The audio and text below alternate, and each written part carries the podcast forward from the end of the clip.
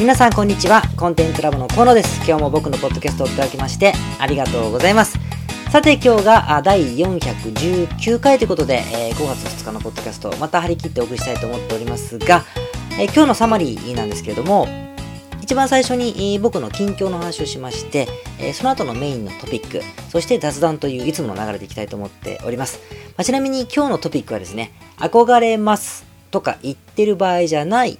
という内容ですね。で雑談はあのちょっとね、え習い事のビジネスについて話したいなというふうに思っておりますので、ぜひ最後までお付き合いください。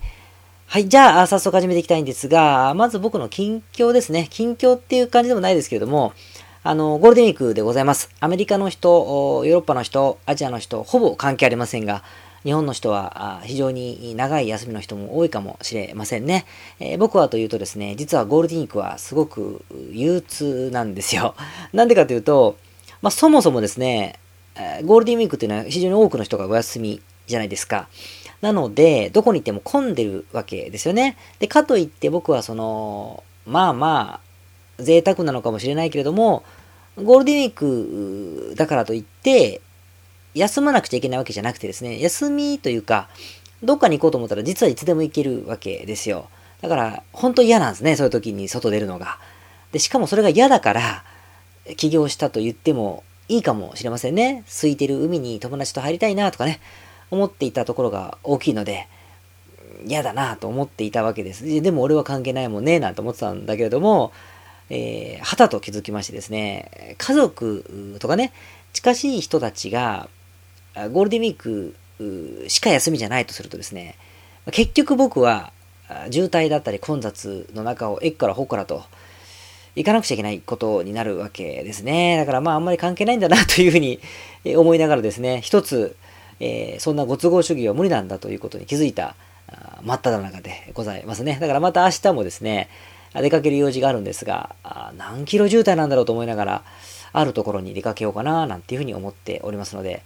え頑張ってまいります。えということで、あの、渋滞がね、辛い方々は頑張っていただければなと思っておりますが、まあそんな時に、家族の方が寝てる時にでもですね、聞いてもらえば嬉しいと思っておりますので、今日も張り切っていきましょう。じゃあ、えー、今日のトピックに行く前にお知らせでしたね、お知らせ。あのー、セミナーの話です。ロサンゼルスのセミナー、6月17日の土曜日にやるんですが、これお申し込みを開始しました。で、先週お話をしたんですけれども、もう、早速ですね、お申し込みをものすごくたくさんのペース、早いペースでいただいておりまして、お席が、えー、30の限定、30席限定だったんだけれども、おそらくもう埋まったんじゃないかと思っている今日この頃でございます。で、いつものごとく急遽確認しましてですね、場所が、あの、少し広いんですよ。なんで、お席は増やせるようでございますので、えー、まだ間に合いますね。50人ぐらいは入るんではないかというふうに思いますが、ちょっとごめんなさい。今ね、申し込みの人数を正確に見てませんけれども、なので、え、実はペースが早いんですね。まだ2ヶ月、一月前ぐらい、まだなってないんだけど、非常にペースが早うございますのでですね、あの、えー、今日からピタッと申し込みをする方がいらっしゃらない限りは、あの、ちょっと増えてしまうかと思いますので、考えてらっしゃる方はですね、早めに申し込んでおいてください。6月17日の土曜日、午後からですね、トーランスでインターネットビジネス企業セミナーを行います。で、ものすごく、ポッドキャストではなくてね、本当に具体的な話をするコーナーですので、役に立っていただけるんではないかなと思って、えー、おります。もちろん僕が行きますので、お会いしましょう。申し込みはコンテンツラボロサンゼルスセミナーと申し込んで、えー、探してみてください。はい、それでは、えー、お知らせでございました。じゃあ今日のトピックに行きましょう。今日はですね、憧れますとか言ってる場合じゃないって話をしたいと思ってまして、まあまあゴールデンウィーク、日本ではゴールデンウィークで皆さん休みな人も多いのかなと、まあ一週間ぐらいで僕の配信を聞いてくださってる方だったらまだ休みの人も多いと思ったから、少し緩めの話を、緩いというか、ビジネスには直接関係ないかもしれないけど、まあ、結構大事じゃないかなと思う話をしたいと思うんですよね。憧れますって何のことを言ってるかというと、〇〇さんに憧れますってね、河野さんに憧れますなんてことは、まあ、ほぼ言われませんが、あの、誰々さんに憧れますなんての結構皆さん思ったりしますか？それか思う人っていますか？あの思ってたことありますかね？とか思ってる人見たことありますか？あの、もちろん僕はあるし、まあ自分もそういう人間だったんではないかなというふうに、そう思ってる人ね、憧れていた人ですね、僕はね。憧れられてたんじゃなくて、かもしれませんが、あのー、これね、おせちだったらいいと思うんですよ。大人の人だったら、あのー、憧れますよ、なんていうこともあるでしょうよ。それは別にいいと思うんです。いい、そんなこといいじゃないですか、別に。いいと思うんですよ。なんだけど、これ本気でですね、思っているとすると、なんかね、すごく、ダーティーな僕がですね、憧れますとか言ってんじゃねえよ、と、毒づいてしまう自分もいるんですね。憧れてんじゃねえよ、みたいなことですよ。もう自分が言われてもそう思うかもしれませんね。あの、言ってくれないけど、誰も ですね。で、あのー、でね、これは多分ですけど、なぜそんな毒づくかというと、まあまあ僕がそうだったからですよね。そうだったんです。起業したくてしょうがなかった頃、もうかれこれ20、20代後半は思ってなかったか。31人ぐらいからですね、36ぐらいまで僕は起業まで時間かかりましたが、憧れてしょうがなかったんですよね。やっぱ起業して間もない頃もそうだったかも。誰かに憧れてたんだろうなと思ってるんですけど、そう、そういう自分に生かしたいからやっぱりもう吐き捨てるようにこう言ってしまうところがあるんですよね。なんかいっつも誰かに憧れるとか、嫉妬するとかね、あと劣等感を抱くとかっていう自分がいたんだろうなと思うので、いたんですよ。その自分に対してのあの、毒好きというか、憧れるとか言ってんじゃねえよ、みたいなのがあるわけです。これの今日は話を あのしたいんですが、なんでかというと、まあ、答えは出てますけど、ただの起業家とかね、著名人とか、ましてやブロガーの方だったりね、いろんな方がいますよね。そういううちの非常に小さな小さな端くれが僕はそうなのかもしれないけれどもですね。でもそれって、まあ憧れるものじゃないよねっていうふうにやっぱ思うんですよ。なぜかというと、これから話すいくつかの意味でですね、ビジネスの成果が、まあ、逆になんか、あ、これぐらいいいじゃないですか。だけど、遠のくこともあるのかなと思うので、それを話します。まあ、昔の自分に毒づく意味でですね、話してみたいなと思うんですが、まず一つはですね、憧れますということなんだけども、憧れる、して、憧れてる人は結構しんどいんじゃないかなということなんです。どういうことかというと、ほんとちょうど偶然なんですけど、さっきね、この配信をしようと思って、えー、ネットの何かを見たんですよ。僕ね、何をかを見たら、ちょうどですね、あの、日本で一番有名な YouTuber さんのヒカキンさんがですね、あのご自身、ぼちちの子供たちもすごくお世話になってますが、ヒカキンさんがですね、ご自身の24時間に密着するような動画をアップされてました。もちろん、ご本人はあのエンターテイナーですからね、楽しまそうと思って、あの、配信なさったんだろうなと思うんですが、自分の24時間に密着して、それを5分程度にポッと短くしてですね、配信されてるわけですよ。で、もちろん、あの、ヒカキンさんなんつったらもう、あの、代表的な YouTuber の方だし、テレビにも出てらっしゃいますから、楽しそう。好きなことをして年収がすごいし、すごいと、楽しそうだというふうに憧れを持つじゃないですか。まあ、当然のことですよね。だから小学校の人気の商売が YouTuber なわけですから。なんだけれども、僕はもちろん、その、別の視点で見て、いやらしい生意気ながら別の視点で見てもですね、もちろんすごく、すごくハードワークなんだろうなとは思っていましたが、まあ、それを想像を絶するぐらいやっぱりハードワーク、まあ、ハードワークと本人がおっしゃるかどうか別ですよ。ハードワークでした。つまりめっちゃ寝てないんですよ。寝てなくて撮影して編集、撮影編集、そして約束があって編集して約束、で、ご飯を書き込んでというような24時間でしたね。もちろん演出もあると思いますよ。プロの方だから。あると思うけれども、でもね、その日だけ あんなわけなくて、理屈で考えればそうだろうなというぐらいハードワーク、すごい長い時間働いてるってことですよ。で、やっぱすごく地味ですよね。コツコツコツコツなさってるということになるわけですね。だから、やっぱりあそこまで人を熱中させるにはやっぱ訳があるんだなというふうに妙に納得した自分が僕はいたんですよね。で、あの僕もね、近しい人たちで誰かに、あの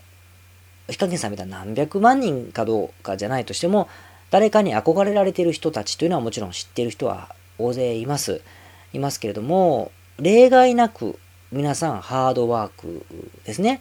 長時間、ただただ長時間働いているというだけではなくてですね、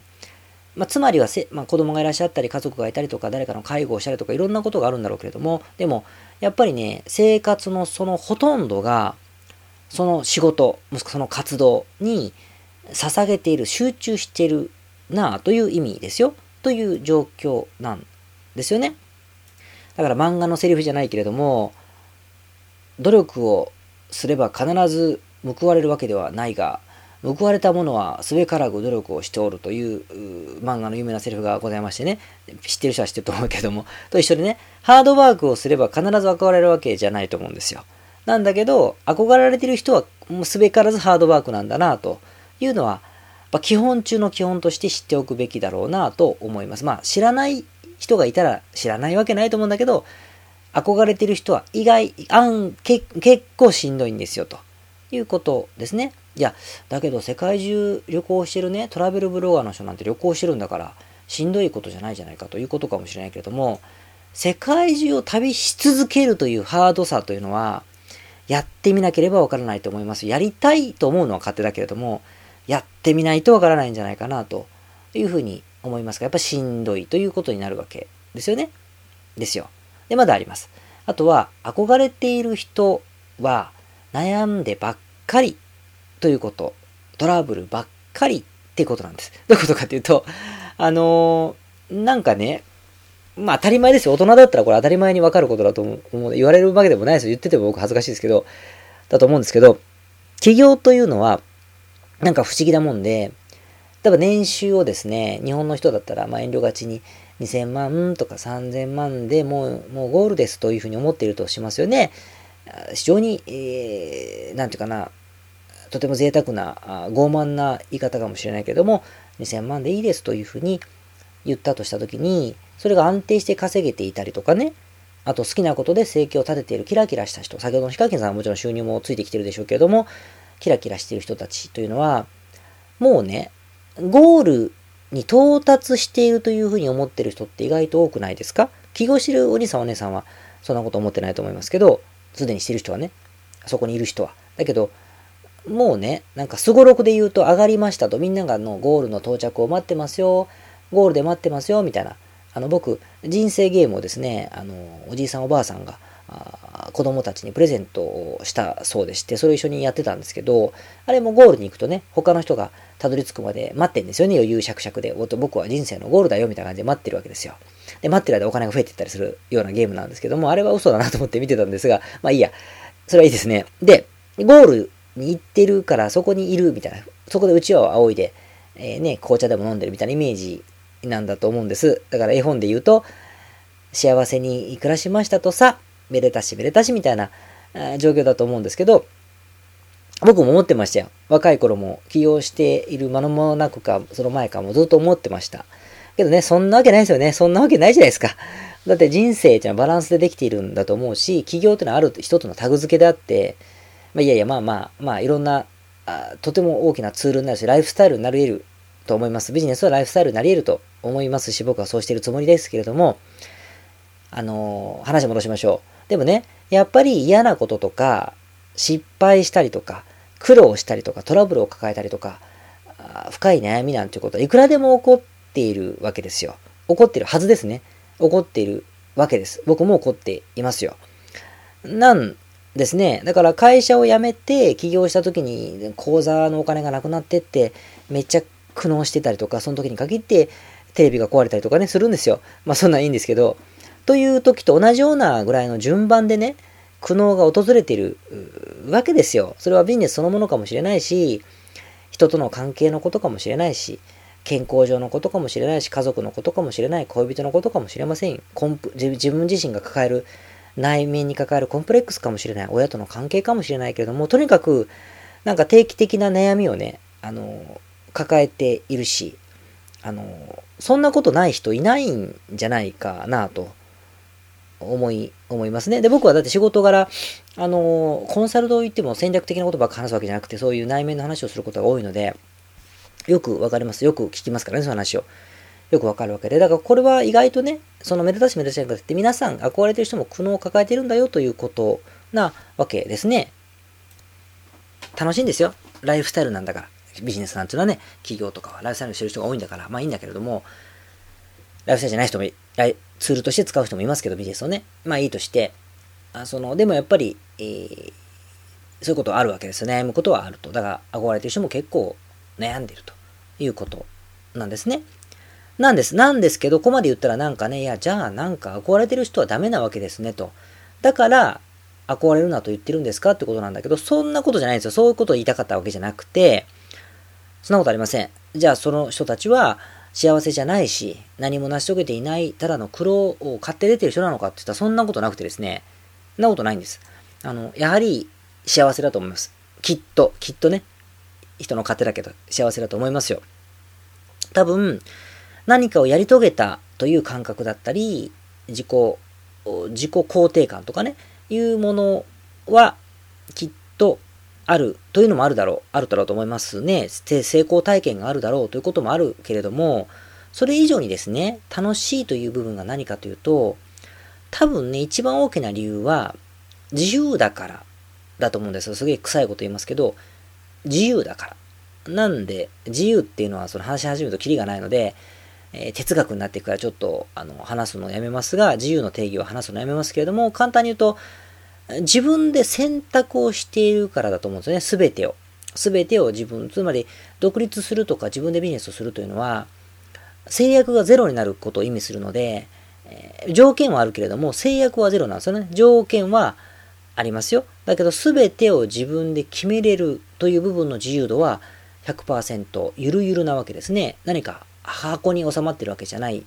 じゃないですか。何が、悩みが起きても、問題が起きても、全てを自分で選択できる自由があるし、今起こってる出来事は自分の選択の結果だという受け入れ方もできるわけですね。だから、同じ悩みの質と量だとしても、そういう憧れている人にとっては、深い悩みに感じるかもしれない。どうしようもない悩みに感じることでも、そうじゃない。憧れられてる人はきっとですね、あの、すべて選択しているという部分で、圧倒的に感覚は違うんだろうなと。だから楽しくもなるということなんだろうなというふうに思います。詰まるところそこなんじゃろう。ゴールに行って、紅茶飲みながらいらっしゃいと言ってるからでは決してないんですよね。ないんですよね。というのも何様だったかだけども、ないんですよ。ないんですね。で、そう考えるとね、やっと結論らしきものに導いていくんですが、めでたしめでたしというゴールを目指してですね、憧れるというのは、ものすごくナンセンスだし、闇雲にその苦悩もハードさもわからず憧れるのももっと、まあ二重に本人にも失礼だろうなと、まあそんなことねえか、まあでも失礼だろうなと思ったりもするわけですよね。イチローさんがね、野球選手の天才だって言われたらすごく嫌だっておっしゃってましたよね。僕は何もしなくてもそうなってると思ってるのかな、みんなはって言ってたけど、そんなわけないんだけど、まあそれと同じような感覚なんだろうなと思っているわけですね。だから、ゴールにいる、ゴールでめでたしめでたしの人に憧れるというよりも、自分が手に入れてないものって何かっつったら結局全てを選択できている状況になればいいんだと思うんですよ。そう考えるとね、あの、いつかなりたいなとかつって、そのいわゆる権威というかね、権威とか強者にね、媚びを売っている場合ではなくて、媚びを売ってないと思うけど、媚びを売ってる場合じゃなくて、もうさっさと自分で選択している状況になればいいんだと思う。会社を辞めろって意味じゃないですよ、全然。そんなことは言ってませんね。だけど、そんなことしなくたって自分で選択してる状況にはきっとなれるはずで、っていうことがやっぱ大事だと思うんですよね。めでたしめでたしっていうゴールを目標とか夢とか言ってると、なんかもうそれだけで権威主義じゃないですか。権威主義っていうのはまあなんか話すと長くなるけど、権威主義とか権威主義的とか権威主義的パーソナリティとかなんかいろいろ言うんですけど、政治的によくこれ言うんだけどね。要するに、あの、雑に言うとですね、強者、強者か強者、強い人、またはそう見える人を無条件に受け入れる、信じる、称賛するという状況、姿のことなんですよね。だから権威主義だなということでしかないと思いますよ。で、なんで、えー、これをね、言ってもわかんないと思ったから、じゃあどうやればこれ気づけるかというとね、実は、憧れてみればいいんです、自分が。これがわかる一番の方法でして、憧れてみればいいと思いますね。で、別に1万人からフォローされろっていうことではなくて、目の前にいる人、たった1人2人からでもいいんです。その時たまたま出会った人でもいいんですよ。で、どうやるかと手順はすごく簡単で、もう3ステ、3ステップかな？ステップ1っていうのは、なりたいじゃなくてね、ビジネスなり何か活動を皆さん始めようとしたりとか始めるでしょ？その時に始めましたって言うんですよ。始めましたというふうに、ビジネスなり、私はこれ始めました。やってますとか、やりますとかじゃなくて、やってます。やりますとかっていうふうに発信します。別にブログ書けじゃなくても言うだけでもいいですよ。目の前の人にそれを言うだけでもいいです。発信しました。発信します。やってます。やります。やってます。とかって言うわけですよ。そして、やってますとかやりますっていうことを目の前の人に言う。ね。ブログでもいいですよ。言うと。で、ステップ2は、どうですか？とこれを聞かれたときはですね、もう最高に楽しいしうまくいってます。お客様へからも好評ですと。ありがとうございます。とても幸せです。充実してます。というふうに言い切るんです。言い切るんです。これは、やりますという時には最高に楽しいし、うまくいっていきそうですと。他の方からもものすごくご好評いただいていて、お客様になりたいという方も殺到していますと言えばいいし、えー、なり、な、やってますと言った時には、そう、や、そうなってますというふうに言えばいいわけですね。で、これをね、聞かれなくても、聞かれなくても言うんです。であとはこの繰り返しですね。そうするとね、あら不思議。目の前の人はですね、あなたに憧れることがありますね。憧れますよ、きっと。憧れることがあるわけですね。わかりますか？散々ビジネスに対する見解だったりとか、思いだったりとか、どういう人か、どういう、どこに暮らしてるかとか、いろんな話をしていたにもかかわらずですね、このステップだけで憧れられちゃうわけですね。僕は結構これは、あの、なんつうかな、結構辛辣なことを言ってるつもりですよ、今ね。あの、憧れてしまうんです。で、一方で、同じ日に同じ人に、もしくは同じ日に別の人に、同じような属性の別の人にですね、今度は、いやー、ビジネスなり活動を始めるつもりですとか始めましたと言った後に、ね、いやー、苦戦してるのですよね、というようなことを言ってみてくださいよ。いやいやいやいや、ちょっとね、なかなかうまくいかないんですよ、みたいなことを言ってみてください。起業しようと思ってます。でもなかなか起業に踏み抜けないんですよ、とかさ、起業しました。ビジネス始めました。副業でもいいんですよ。ビジネス始めました。いやいや、なかなか難しくて、というふうに言ってみてください。そうするとね、同じ人、さっきすごいですねって憧れた人だったはずの人がですね、せっせとあなたのことをアドバイスしてくれますよ。なぜそれがうまくいかないかとかね。あなたにはなぜ無理か、なぜ向いてないかってことを一生懸命アドバイスをしてくれるという姿を見ることがあるはずですね。わかりますか？あのー、なんでね、こうなると、もうね、人の評価なんか、まあ適当だなというふうによくわかると思うんですよね。そのコインをくるってひっくり返すと、かつての自分がいるんではないかなというふうに思いますね。もちろん、憧れてる人がそういう嘘っぱちであると、そのステップ1とステップ2でやってるかどうかはわからないですよ。わからないけど、まあまあ、そんな感じだということなんですよね。なので、なのでね、結局は、まあ、ベンチマークとしてなりたい人の姿を客観的に分析してですね、真似するというのはビジネスとしてはとても有効だと思います。真似する、トレースするとかね、あの、それをベンチマークにするって意味ではすごく重要だけれども、これは憧れるというのはちょっと、ニュアンスがもう少し、ニュアンスがもう少し不適ですよね。不適というか、不届きというか 不適だと思うんで、その不適ぐらいがちょうどいいんじゃないかなと思うし、どうせ何も持ってないじゃないですか。だったらそれぐらいじゃないと、なんかやってらんないんじゃないかなと思ったりもします。まあ人とのご縁がとかね、もう大事なんですよ。もちろん大事ですよ。もうものすごいたくさんの人に助けていただきました。し、今も助けていただいていますよ。これは本音ですけども、でもね、あの、憧れることとはちょっと違うんじゃないのって思ったりも、あの、しますよね。憧れる人はあなたを助けてくれませんから。あの、助けてくれる人はもっと目の前の人だったりしますんでね。それはだから僕はね、それは履き違えてる時期があったんでね、やっぱ今、未だに前憧れてんじゃねえよ、バーカって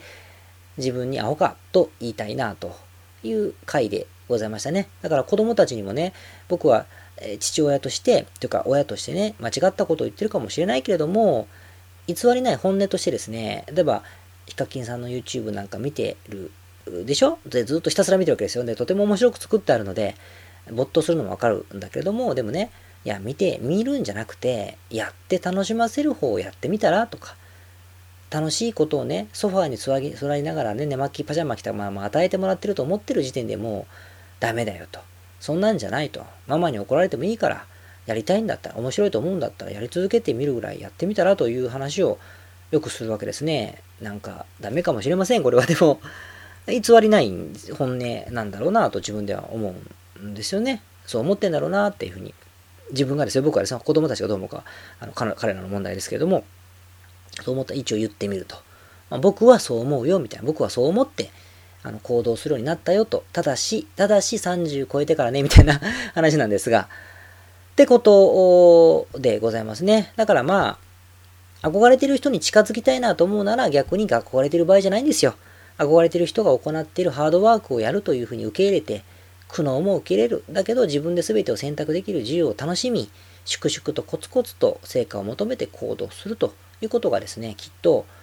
なんつうか、めでたしめでたしのような状況に、えー、まあ、なんつうか、螺旋状に近づいていくというふうに思うし、まあそう思ってまあ、10年目を迎えている今日この頃という話があ今日のトピックでございましたね。どうでしょう皆さん。うーん、なんか、人の勝手なんですが、あの、ちょっとね、ちょうどあの、憧れる憧れないって話を、あの、議論したことがあったので、えー、お話をしてみ、えー、見ました。意外なほどですね、めでたしめでたしな人たちがこの中にはいると思ってる人が多いなと思ってですね、ちょっとびっくりしたわけですね。そんなこと絶対ないですから。と思いますね。はい。いつもにながらちょっと毒々しいコーナーでございました。はい。じゃあ、えっ、ー、と、今日の雑談行きましょう。今日の雑談はですね、えー、まあ、実は個人的な話にもつながるんですけども、また子供の話ばっかりしてますが、あのー、息子がね、まだ5歳なんですけど、ボクシングをしたいというふうに言い始めましてですね、まあ、当然思いつきなんだろうと思いますね。思いつきなんだろうと思いますけれども、やりたいというふうに言われましてですね。でも僕はやっぱりやりたいと、普段何もしないんでね、やりたいと、やりない、やしないくせに、やりたいというのはスルーしないようにしたいと思っているので、もうせっせとググりましてですね、ボクシングジム、キッズコースとかって調べてですね、あの見つけました。で、えー、体験レッスンたるものがありましたんでですね、早速、あの、お金を払いましてですね、行ってきたわけですよ。でもね、受付の方が本当にいらっしゃるんですかとか、すごい確認するからなんでかななんて思ってたんですよ。でもまあ行きました。絶対やらせるべきだと思ったから一回やってもらおうと思ってやっても、でもね、すごいんですよ。僕、プロのボクサーの方も所属されてる、本当に、あの、ね、頑張れ元気とか、明日のジョーとか、はじめの一歩とかに出てくるような、ボクシング、漫画ばっかですね、僕ね。ボクシングジムなんです。ですごいなぁなんて思って、子供が生きたらね、あの、会長さんですよ。親父さんですよ、いわゆるね。親父さんみたいな会長さんがですね、あの、釣り好きの会長さんがですね、自ら親切に教えてくれました。でね、ありがとうございましたって言わしたりとか、あ自分がシャドーボクシングしたところは、あのちゃんとモップで拭くんだよとかね、ちゃんと教えてくださってて、あ、ここすごいなーなんて思ってたわけですよ。で、息子もね、その教え方がすごく良かったみたいで、なんかね、3分ごとにカーンとかって音が鳴って、あの、シャドーボクシングボクシングも3分を2ラウンドとかね、サンドバッグも3分間を3ラウンドとか、ミット打ちは2ラウンドとかってやらせてくれるわけですよ。で、ワン、ツーみたいな、ワン、ジャブ、ジャブ、ストレートみたいなのもやってですね、ものすごい、あの、面白そうでした。で、一応、子供ってあの、左利きなんですよ。左利きなんだけど、まあ、苦労するから、あの、字とかは右で書くように強制をしてるようですけれども、でも力出すときには左が出ちゃうんですね。で、それもね、やっぱプロですね。パッと見て、ああ、サウスポーかいと。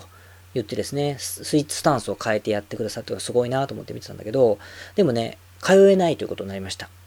で、子供もね、いや、絶対やれてえと言ってたんですけど、あの、もうダメというか、まあやめたんですけど、なぜかというとですね、